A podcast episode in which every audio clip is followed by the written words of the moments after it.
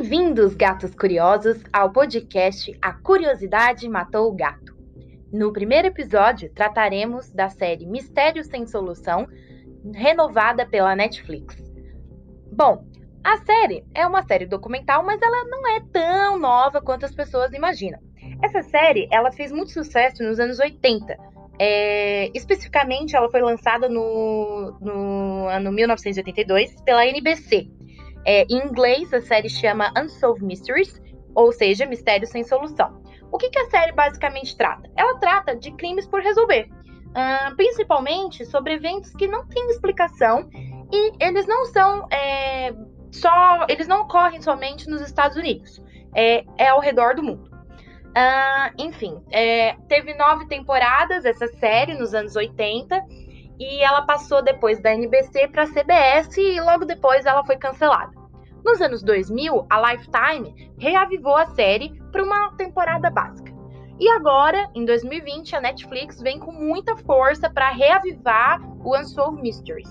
É, é, muito curioso como séries de é, teorias conspiratórias, crimes, é, é, um sucesso muito grande para o público da Netflix. Eles realmente gostam desse tipo de, de pegada, né? Uh, eles são muito curiosos, é, eu me incluo nisso, né? Então eu até brinquei que eu sou tão curiosa que eu acho que eu vou fazer um caderninho para quando eu morrer eu levar para o céu ou sei lá para onde eu vá, com o nome de todo esse povo para perguntar o que aconteceu para Deus, né? Chegar a Deus. Já estamos aqui, então eu quero saber o que aconteceu com essas pessoas, né? Tipo, acho que é o básico, né? O, o mínimo que Deus nos deve, né? É perguntas muito simples. Quem é o assassino? Como que aconteceu o, o crime? Crime. Eu tô falando que nem o Cebolinha agora, gente. É o nervosismo do primeiro episódio, mas tá tudo bem. Uh, então, como aconteceu o crime, né? Alguns crimes até são muito bem recriados, mas faltam é, peças muito importantes para entender realmente o que aconteceu. E eu acho legal que o documentário pelo menos agora o da Netflix, eu realmente não assisti o dos anos 80, ele levanta dúvidas válidas. Não são assim, é, focado em paranormal uh, e coisas que você olha e fala, ai ah, meu, tá forçado, sabe? Não é, é bem interessante. É, enfim, é, os produtores são os mesmos, que é o Terry Dunn e o John Crossgrove. Eles são os produtores originais da série. E um plus, para quem adora Stranger Things, os produtores da série também participam do documentário. Então tá uma junção bem bacana. É, a série, originalmente, ela era guiada pelo narrador, o Robert Stack ele era uma narração assim muito poderosa. A voz dele era assim, era uma coisa pós-morte que te intrigava, levantava o suspense. Mas infelizmente, Dear Robert has died. Ele morreu, morreu, e os produtores não conseguiam pegar, imaginar uma narração para a série sem ser a dele. Então eles confiaram na força da própria história dos mistérios.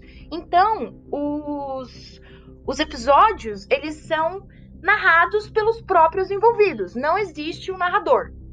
Então, o que, que o episódio é composto basicamente? Ah, os envolvidos, seja esposa, parente, amigo, eles vão narrando a história junto com os detetives e policiais do caso e vão construindo a narrativa. E é bem legal que a Netflix, é, no meio das narrações, ela recria, ela faz uma reconstrução do crime. Então, eles pegam atores, colocam no set original, seja na casa em que aconteceu o crime, na região, e eles gravam como se fosse reconstruindo o que aquela pessoa está falando. Então, é muito bacana. Então, a história é levada através de pistas, teorias, suspeitos. Óbvio que o documentário tendencia a sua opinião, né? Tipo, vai levando para aquele caminho que você acaba também tendo a mesma opinião que os entrevistados. É muito difícil você não ter, a não ser que seja assim, que você tenha uma mente, uau! Nossa, teoria da conspiração! Eu vou meio que assim, pela lógica, né, galera? Mas vamos lá. É, todo o começo do episódio, agora, é, Antes, os episódios, é, nos anos 80, era um episódio que tratava quatro casos ao mesmo tempo. Muita coisa, né?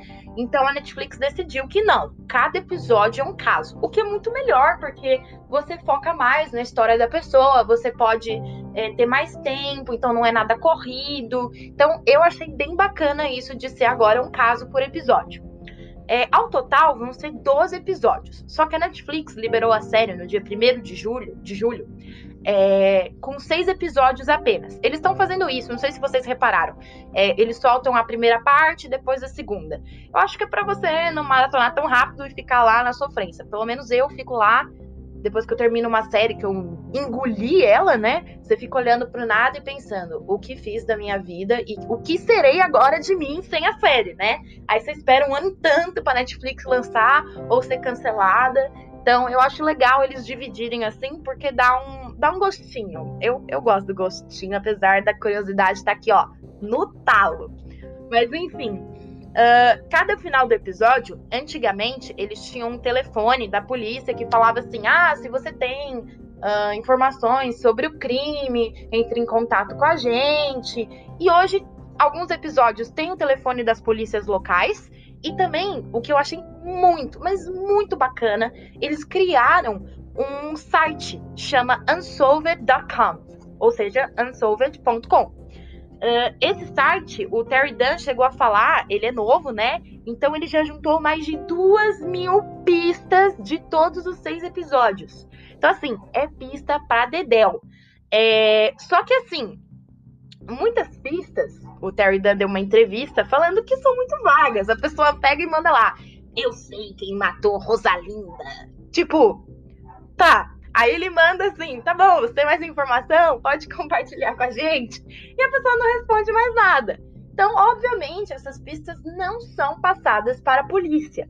Ele diz que apenas pistas críveis, que são coisas. É, crível é quando, assim, realmente faz sentido o que aquela pessoa tá, tá falando, né? Eu vou comentar mais pra frente do primeiro episódio uma pista crível que aparece. Então, eles só passam isso para a polícia quando há uma pista crível. Alguns episódios já são tratados diretamente com a polícia devido à seriedade do caso, é, que, está aí sem, sem resposta há muitos anos, né? Enfim. O programa é interessante que é esse canal com as pessoas ao redor do mundo é muito importante, porque mais de 260, 260 casos foram resolvidos. Então, assim, não é que é só uma galera sem noção que assiste e começa a mandar porcaria.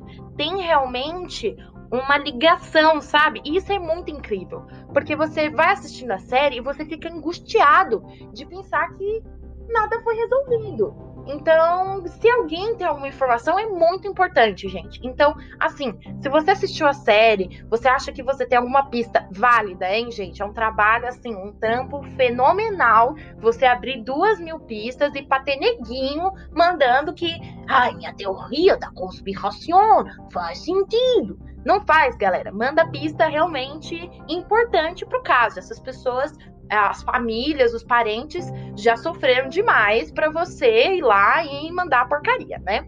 Bom, então chega de papo fiado é, e vamos para o primeiro episódio que eu chamei carinhosamente é, de O Buraco do Ray Rivera.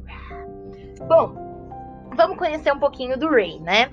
Uh, o Ray, ele vem de uma família tradicional porto-riquenha e ele tinha 32 anos quando ele desapareceu. Uau, spoilers! Ah, galera, uma coisa importante. Um, a partir de agora eu vou contar spoilers do episódio. Então, se você não assistiu ainda, é melhor dar um pause.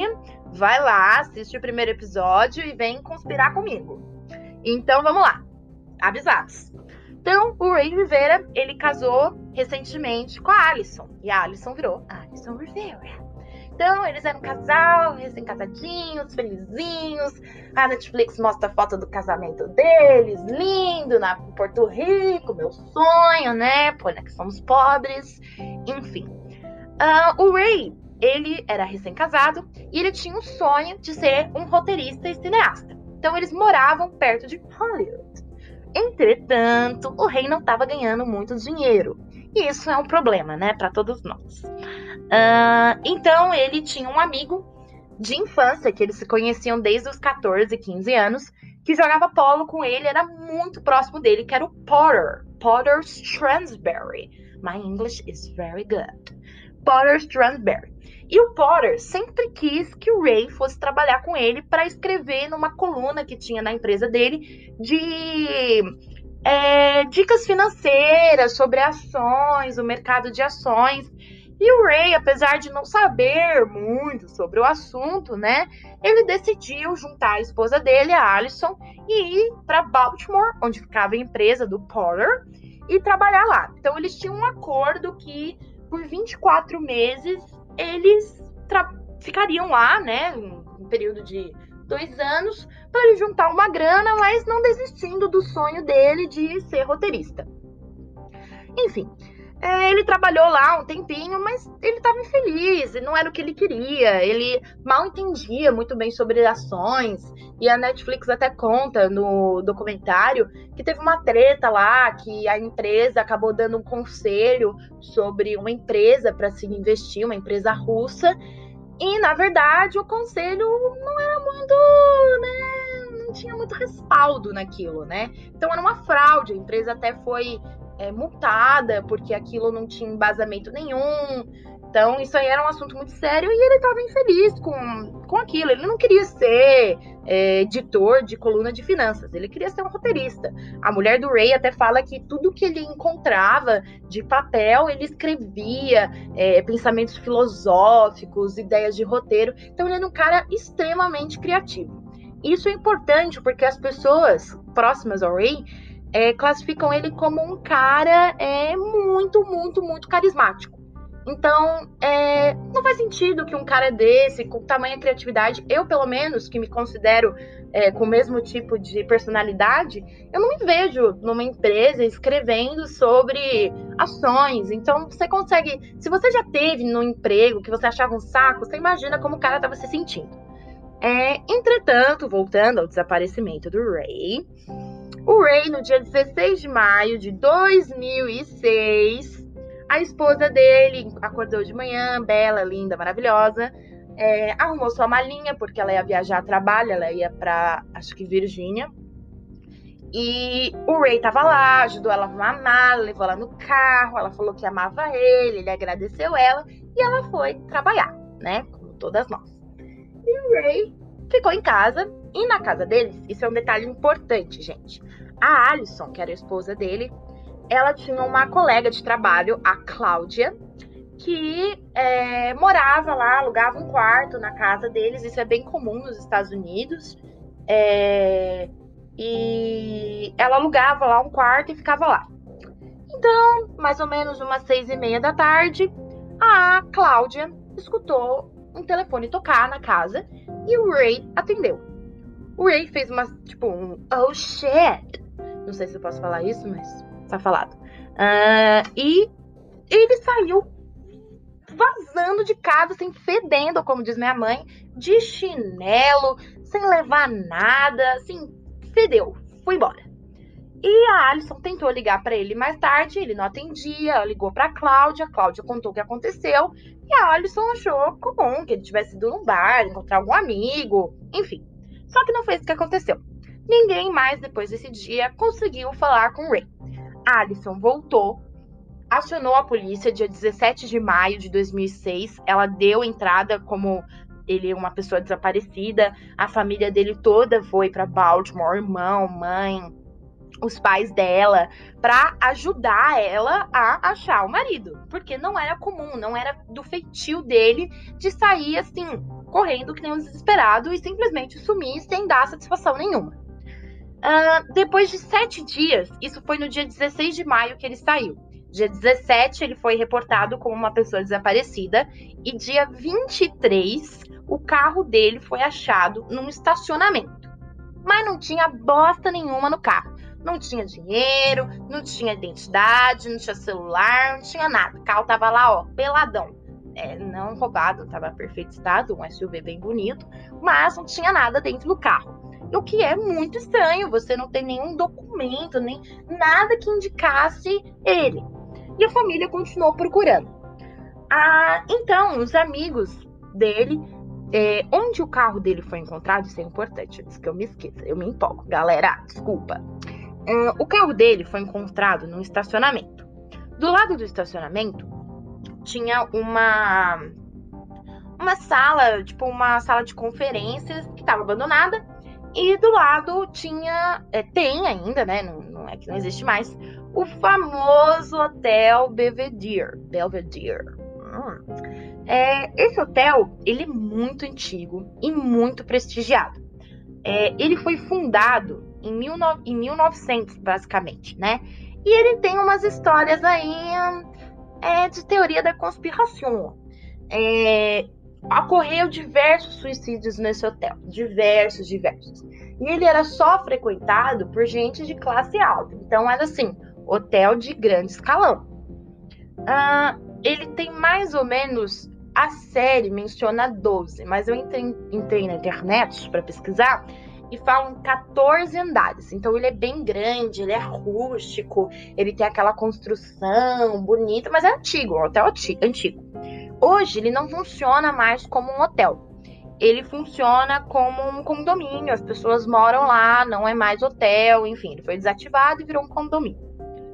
Então, alguns amigos do Ray decidiram subir no hotel, no rooftop, como diz hoje, a famosa laje, para dar uma olhada, ver se tinham alguma pista. Eu não sei o que leva uma pessoa a olhar pro hotel e falar: ah, acho que eu vou subir lá no telhado e dar uma olhadinha, né? Vai que, né? Deus manda um sinal divino do meu amigo. Eu não sei, eu não teria essa inspiração. Sinto muito, amigos, se vocês desaparecerem, é bom deixar claro para mim o que aconteceu, porque eu sou uma anta. Enfim, os inteligentes subiram lá no, no, na laje, né? E a hora que eles olharam assim, é o hotel, aquela sala de conferências que eu te falei e o estacionamento. Eles viram um buraco no na sala de conferências. Um buraco que assim, não era muito grande, tinha um buraco. E no, no telhado eles conseguiram ver a, um chinelo que era o chinelo do Ray.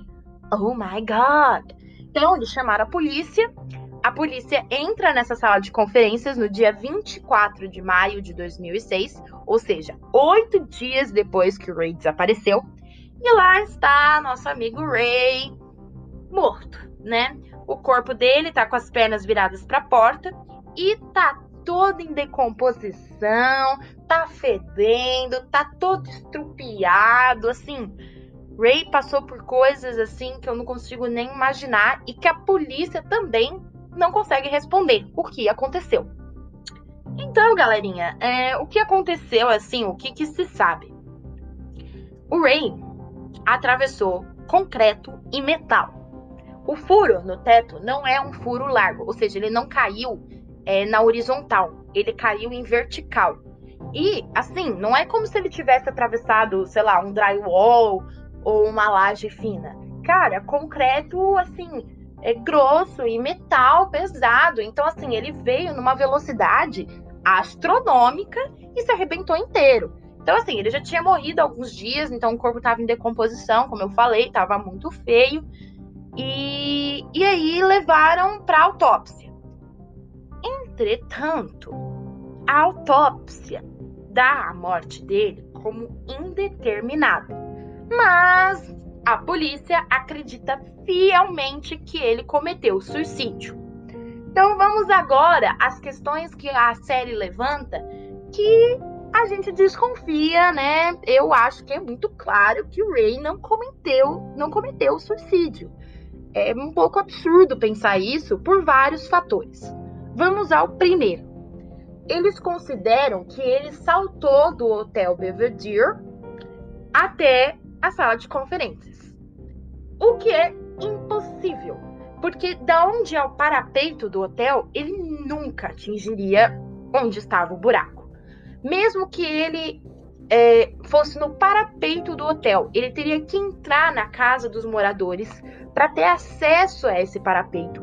E a janela, ela não abre desses parapeitos, ela não abre totalmente, ela abre até a metade. E ele era um cara muito grande. Ele era tipo um brother, ele jogava polo. Então, assim, não faz muito sentido que ele tenha se jogado de lá.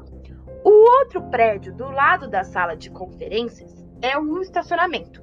E a altura do terraço disso daí para a sala de conferências é muito pouca. Ele jamais faria um furo daquele tamanho e jamais se machucaria do jeito que se machucou.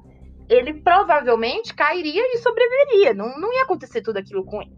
Então essa é uma teoria muito forte que a polícia tem algumas pessoas da polícia que acreditam que ele não poderia ter se jogado de lugar nenhum. Tá. Vamos para as próximas é, pistas, é, realmente fatos que indicam que ele não cometeu suicídio. O celular dele foi encontrado intacto, por mais que era aquele power tijolo da Sony na época, né, em 2006, você podia atacar no sol que não ia acontecer nada, né? É meio impossível que qualquer celular de uma altura que ele caiu, que é projetado, né, tenha, não tenha nenhuma lasca, gente. É, é, é impossível. Qualquer aparelho eletrônico teria algum defeito. E não tinha nada. A esposa dele mostra o celular na mão dela, hoje em 2020, e ele tá assim, em perfeito estado, o que é muito estranho. Acharam também, além do chinelo dele, o chinelo dele, por sinal, não era uma boa havaiana, hein? Porque se fosse uma boa havaiana, não teria arrebentado. Mentira, arrebenta sim, gente. já até caí da escada com essa bosta. Mas enfim, o chinelo dele tava muito parecendo que ele andou na rua e o que arrebentou foi a tira lateral. Parecia que ele tava andando na rua, arrebentou e ele falou: Poxa, que droga. Mas não tinha nada assim. É, rapado, furado, tinha uma marca na ponta, assim, mas nada muito assim. Uau! E é aquela coisa, né? Como é que ele ia correr de chinela num terraço e se jogar? Eu ia cair no próprio terraço, ia me ralar inteira minha tentativa de suicídio ia ser uma bela de uma merda, né? Mas enfim. Uh, o que acharam também, que eu achei sensacional, assim, na brincadeira, né, gente? Eu preciso saber a marca do óculos que o Ray usava. Porque o óculos dele foi achado no telhado lá do, da sala de conferência e não tinha um arranhão, não quebrou o óculos, não aconteceu nada. Eu hoje em dia, se eu deitar com o óculos, virar assim, já puf, caiu a, caiu a armação, caiu a lente, fudeu a perninha. É, quem conhece sabe, quando você usa um óculos, tem uma perna fica lá, né, na sofrência. Então, o Ray, o óculos do Ray, sobreviveu magicamente a uma queda triunfal. Então, precisamos saber a marca do óculos do Ray, né? Enfim. Então, tudo estava intacto. Então, o que considera que assim meio estranho um cara ter se jogado de uma altura dessa e não ter quebrado nada dessas coisas. Então levanta a suspeita de que o corpo foi plantado lá e o buraco foi feito para é, mascarar a situação e passar como um suicídio. Bom, vamos adiante. Uma coisa que eu comentei no começo do podcast foi as provas críveis e que eu iria comentar delas. Então, estou aqui comentando, cumprindo a minha promessa é, o Ray tinha um clipe que prendia dinheiro, documento e que era tipo uma marca registrada dele e ele levava para tudo que era lugar. E as, o clipe dele era, era bonitinho, eu não sei se era prata e tal, ela comenta, mas parece, e tinha as iniciais dele, RR, Ray Rivera. Esse clipe nunca foi encontrado. E o que o produtor da série quis dizer com a prova crível é se alguém tiver, por exemplo, esse clipe. Mandar uma foto pô, é esse o clipe eu tenho. Então, tipo assim, eu achei, sei lá, isso é uma prova crível. É possível que seja verdade. Então, o clipe dele sumiu, a esposa nunca encontrou. Então, né, é uma ponto importante. Então, a polícia, apesar de acreditar em suicídio, a autópsia deu que a morte é indeterminada. Uh, e depois de um tempo, é, a esposa, procurando na casa, achou um bilhete do Ray atrás do computador. Então vocês já vão achar, uau, bilhete de suicídio, Marcela, isso aí, suicídio. Não. O bilhete foi mandado para o FBI e não foi constatado como um bilhete de suicídio. Ele era um bilhete bem pequeno, dobrado em plástico e que começava com umas frases muito estranhas, tipo irmãos e irmãs e referências maçônicas. Então, e eles listava tipo assim coisas é, nome de gente, tipo, citou Stanley Kubrick, citou o nome de gente que ele conhecia, mas deixou de citar outros nomes. Aí você vê a lista lá, tipo, tá escrito MP3, CD, tipo, umas coisas nada a ver. E a esposa dele, Alison, re realmente disse que ele estava muito interessado nas histórias sobre os maçons. Aí até mostra livros que ele tinha sobre as origens da maçonaria. É, que ele tava, ela achava que era um interesse para escrever um roteiro. Enfim, não fez sentido nenhum esse bilhete, foi descartado como bilhete de suicídio. E a, a gente começa a desconfiar da empresa que o Ray trabalhava, a Stransberry, do amiguinho dele. A, tempos depois, a polícia rastreou a ligação que ele tinha recebido no dia que ele desapareceu e foi constatado que a ligação veio do prédio da empresa. Só que como eles usaram um ramal, não dava para rastrear quem que ligou para ele. E o amiguinho lá, o amigo do peito, que era lá de infância, deu emprego, não deu entrevista nem para a polícia, nem para o documentário, não contribuiu com as investigações. Então, assim, fica aquele cheire ali pro cara que a gente supõe que o Ray achou uma coisa que ele não devia, mexeu com quem ele não devia, ou ele nem sabia que ele tinha topado com aquilo e aquilo voltou contra ele. E com certeza, na minha opinião, um amigo dele sabe das coisas e como a empresa já tinha sofrido um processinho, né, não estava querendo que a empresa se envolvesse. Ele até proibiu os funcionários de darem depoimento, que dificultou muito a investigação dos policiais e dos detetives. É, o Ray tinha um comportamento muito tranquilo, segundo Alison, mas é, uma semana, na semana antes dele desaparecer, o alarme da casa deles disparou duas vezes e o Ray ficou muito nervoso. A Alison disse que até topou com ele descendo a escada com um taco e com um semblante assim, é, de muito, muito nervoso, achando que alguém estava vindo atrás dele. E então é, você começa a desconfiar. Será que as atitudes dele estavam um homem em desespero, com medo de ser pego ou de tipo acontecer qualquer coisa com ele com a esposa? Será que era um estresse tão grande? Então assim tem várias questões. Mas procurando na internet sempre tem uma teoria ou outra que levanta uma, um questionamento, né? E a teoria mais famosa desse caso, que eu vou tratar aqui brevemente, é que o Ray teria sido jogado, arremessado do helicóptero. Eu começo a pensar, né? Porque, tipo, onde ele foi encontrado é um centro movimentado. Então, assim, a polícia até questionava o fato de ninguém ter visto um homem se jogar do prédio. Agora eu penso, ninguém viu um helicóptero que faz um barulho da desgraça. Eu moro perto do aeroporto, então um avião já faz barulho. Imagina helicóptero. Um helicóptero sobrevoando e jogando um corpo lá de cima, e com isso ele teria sido possível que ele é, fizesse o buraco que ele fez, né? Então, assim, é uma teoria, né? Pode até ser, já que a gente não sabe de onde ele se jogou coisa, né? A gente fica pensando. Eu acho, eu, Marcela, acredito que o mais possível é que alguém plantou essas evidências lá. O mais difícil de acreditar nessa minha teoria é que não tinha digital nenhuma, uh, o corpo não parecia ter sido surrado, porque quando começa a mostrar os, os, os machucados que ele tinha, gente, é, era muita coisa, assim, o cara se quebrou todo. E eu pensei assim, meu, ele foi espancado. E a autópsia também não considera que ele foi espancado, porque não poderia ter acontecido isso. Então, a gente fica assim, na teoria do helicóptero, na teoria de ser implantado. Mas enfim, gente. Esse foi o episódio Buraco de Ray Rivera. Os próximos episódios vão tratar dos outros casos do, da nova do reboot Mistérios sem Solução. Eu espero que vocês tenham gostado. É, escreve aí nos comentários o que vocês gostariam de ver, o que ficou bom, o que não ficou bom. Estamos sempre é, aceitando. É, como é que fala? Gente, a palavra fugiu da minha cabeça. Dicas e sugestões, isso mesmo, voltou, desculpa. Uh, e é isso, gente. Espero que vocês tenham gostado. E fiquem espertos, seus gatos curiosos, que a curiosidade matou o gato, hein? Até o próximo episódio.